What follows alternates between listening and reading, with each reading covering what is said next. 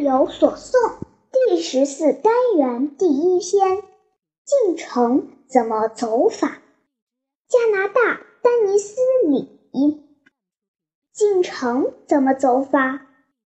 左脚提起，右脚放下；右脚提起，左脚放下。进城就是这么个走法。赏析。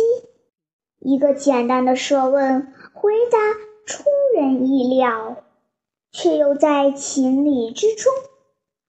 这首小诗极为典型的显示了童诗的美学智慧，简单平实，却又充满趣味，令人回味。